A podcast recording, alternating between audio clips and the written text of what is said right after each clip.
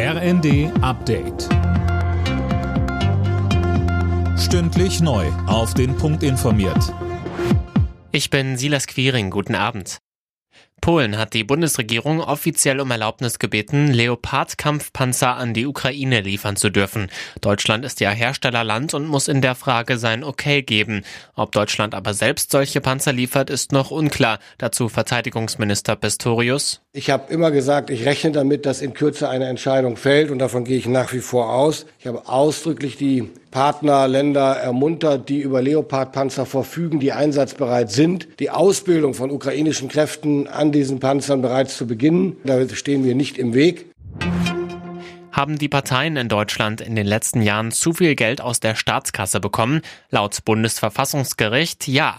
Die Karlsruher Richter erklärten eine Entscheidung der GroKo vor fünf Jahren für verfassungswidrig. Demnach war die damalige Erhöhung nicht ausreichend begründet. Im Westen nichts Neues ist einer der großen Favoriten bei den diesjährigen Oscars. Der deutsche Antikriegsfilm geht mit neun Nominierungen ins Rennen. Mehr von Tom Husse. Die Netflix-Produktion kann sich unter anderem Hoffnung auf den Preis für den besten Film machen. Auch in den Kategorien Beste Filmmusik und Bestes adaptiertes Drehbuch spielt der deutsche Beitrag mit. Elf und damit die meisten Nominierungen gab's für die Science-Fiction-Komödie Everything Everywhere All at Once. Ob und wie viele Preise Deutschland abräumt, entscheidet sich am 12. März.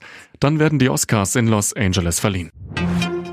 Zum Auftakt des 17. Spieltags der Fußball-Bundesliga empfängt Schlusslicht Schalke heute RB Leipzig. Außerdem spielen später die Bayern zu Hause gegen Köln, Hoffenheim muss gegen Stuttgart ran und Hertha empfängt Wolfsburg.